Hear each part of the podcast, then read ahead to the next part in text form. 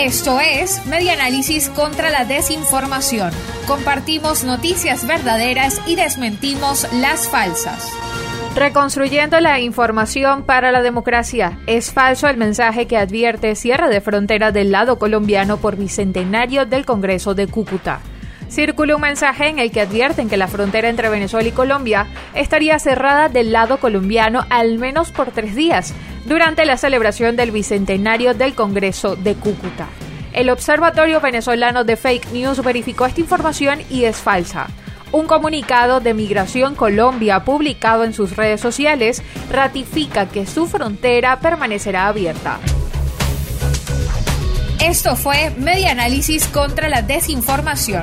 Síguenos en nuestras redes sociales, en Twitter e Instagram en arroba medianálisis y nuestra página web medianálisis.org.